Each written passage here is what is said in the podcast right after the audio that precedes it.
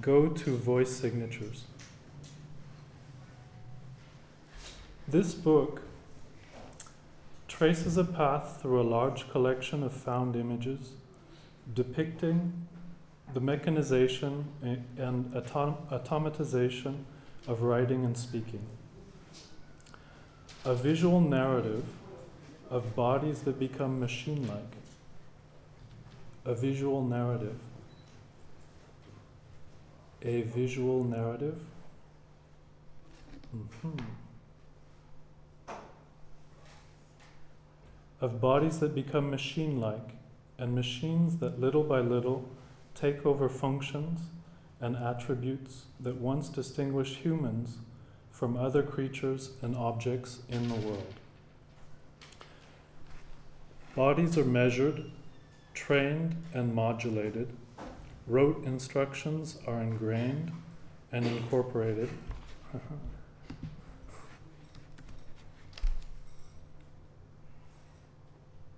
Textual production is normalized by repetitious routines.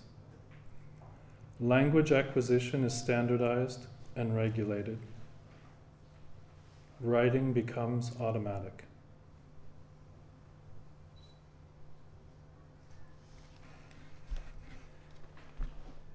In the late 19th and early 20th centuries, there is a move towards the atomizing of language, the smallest unit of written script no longer being the word, the syllable, or even the letter, but simple straight and curved lines, curly cues, and flourishes.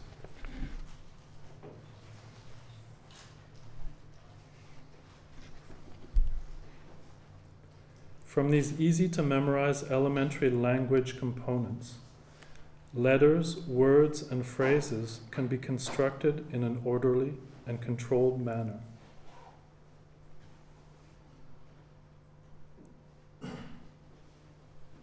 Go to slate writing.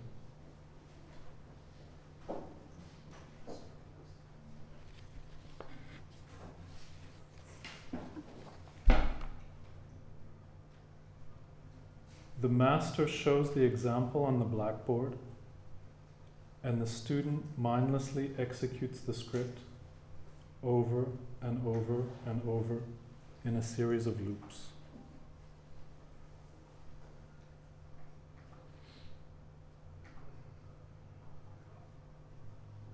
Stenography or shorthand is an abbreviated symbolic language used to transcribe the flow of the spoken word in real time. It is a form of language compression where shapes based on circles, arcs, and horizontal, vertical, and diagonal lines are used to stand in for words or whole phrases.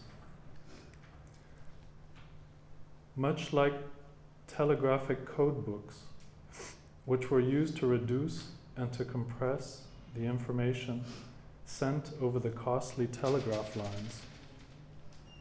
Stenographic code books facilitated longer substitutions to be, to be retranscribed back into the original language.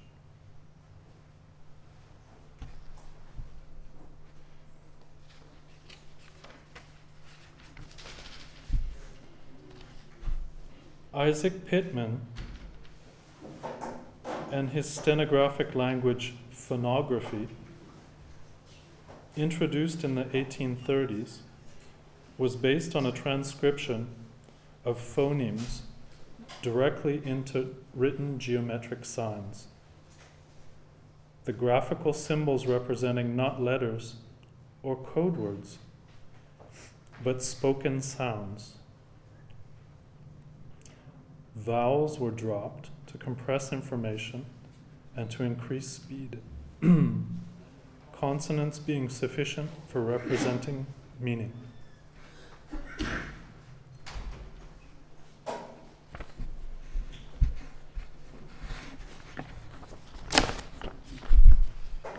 The production of verbatim documents, literally transcribing speech word for word, required the stenographer to absolutely empty him or herself of any trace of subjectivity, to become a pure vehicle of information transport, a channel with no subjective noise or additional superfluous meaning.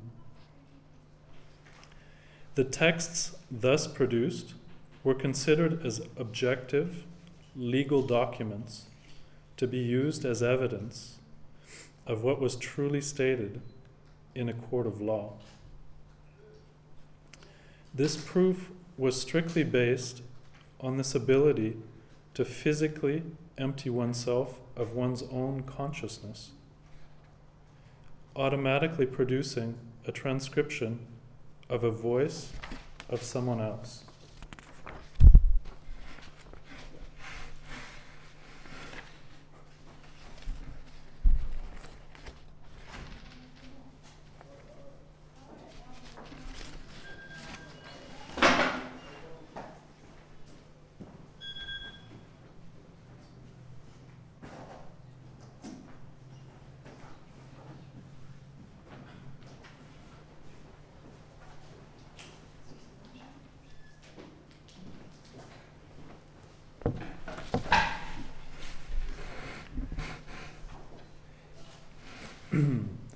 In his book, Visible Speech, The Science of Universal Alphabetics, or Self Interpreting Physiological Letters for the Writing of All Languages in One Alphabet, published in 1867.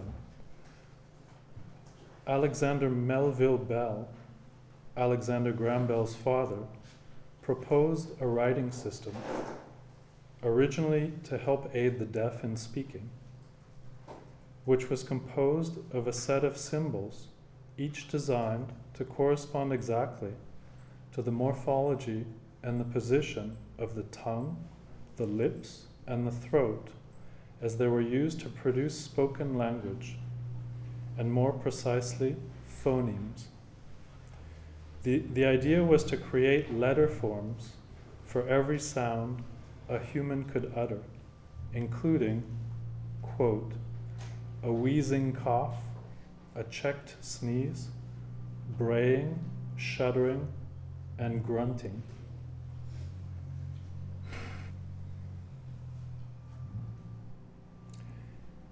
In this context, the phoneme would become the elementary unit, the foundation upon which spoken language can be constructed and deconstructed. Just as the lines and curves can be aggregated to form recognizable letters, a phoneme is a nonsense sound in isolation, meaning forming when these meaningless utterances are sequenced one after another in the correct order.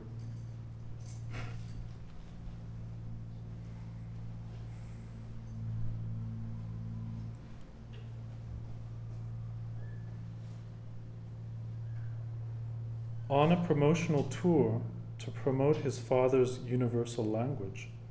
Alexander Graham Bell was said to be so competent with visible speech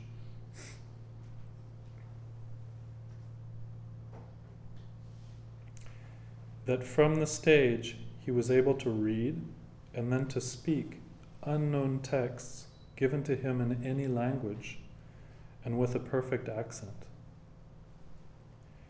In a sense, Pitman's phonography captured spoken sounds as phonetic textual signs, corralling speech into the realm of textuality, whereas visible speech was more of a script to be performed. The symbols representing phonemes, the constitutive units of speech, and in a sense, they were language independent.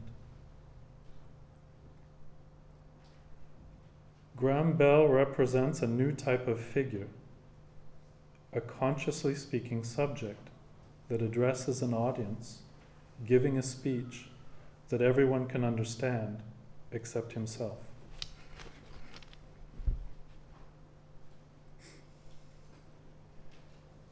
In the second part of voice signatures,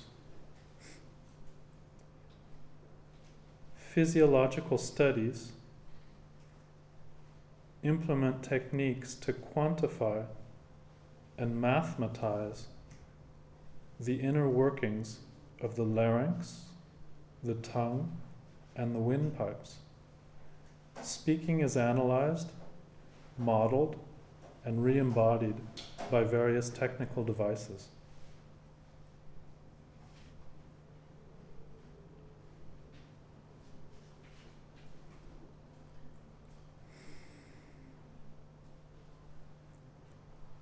In 1857, with a goal of improving upon stenography, the typographer Léon Scott de Martinville announced a device, the phonautograph, that could perform an automatic inscription of the human voice. Phonautograph.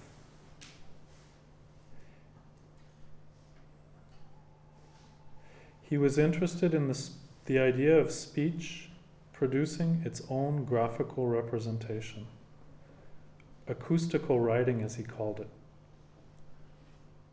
a natural written language for speech, phonautograph. One of his motivations was that he considered that stenographers, despite what they said, still unconsciously chose the words to record and wished to approach the condition of photography, which had had the particularity of capturing the entire field in front of the camera without the intervention of conscious selection.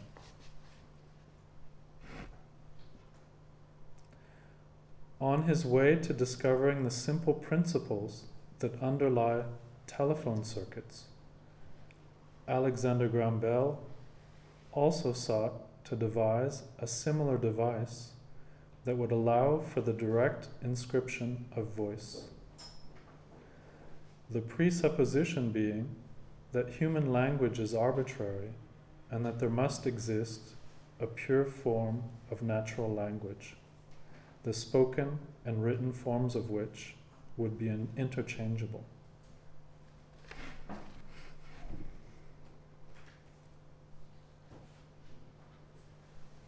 Much later, during World War II and in its wake, cybernetics and information theory foregrounded communication as the central question of the time. In 1941, Lawrence Kersta of the Bell Telephone Laboratories invented the sound spectrograph, an automatic sound wave analyzer which was used by the US military in an attempt to determine the identity of speakers in intercepted German military communications, singling out their unique voice signatures.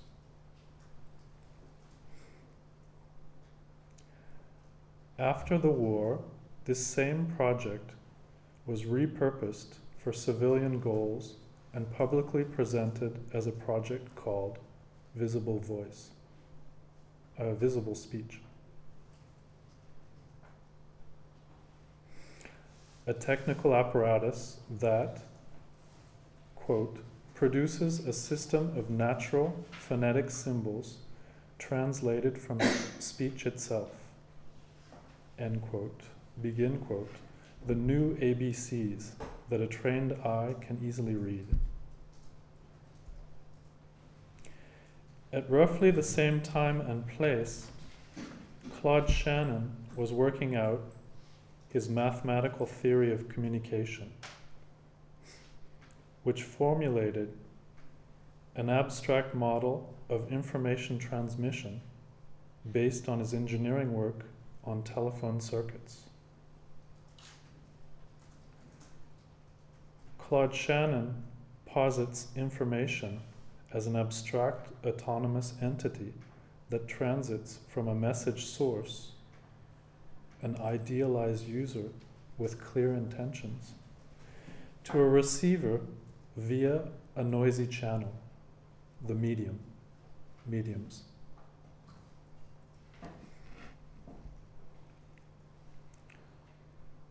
Shannon applied this idealized logic to human language in his 1950 lecture, The Redundancy of English, where language use is rethought in terms of statistics, probability, Markov chains, entropy, and ideal encoding. Already in his 19, already in 1949, uh, his co-author Warren Weaver wrote a short article entitled simply Translation, in which he proposes harnessing the recently developed digital electronic computer for the analysis and production of human language using statistics and cryptographic tools. His long term and much more ambitious goal involved finding, quote, the basic common elements in all languages.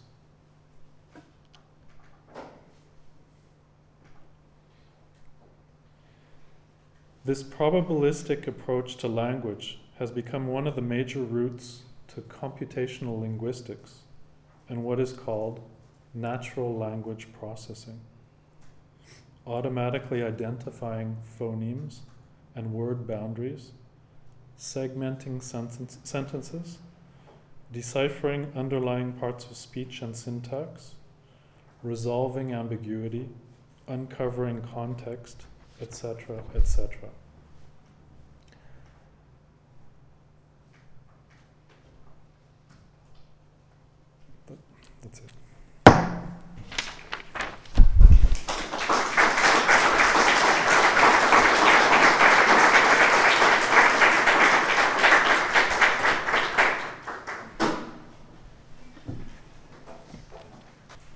avez des questions, je peux répondre rapidement.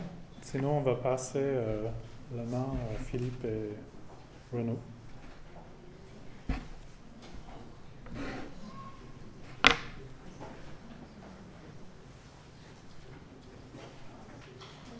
est psychologue clinicien.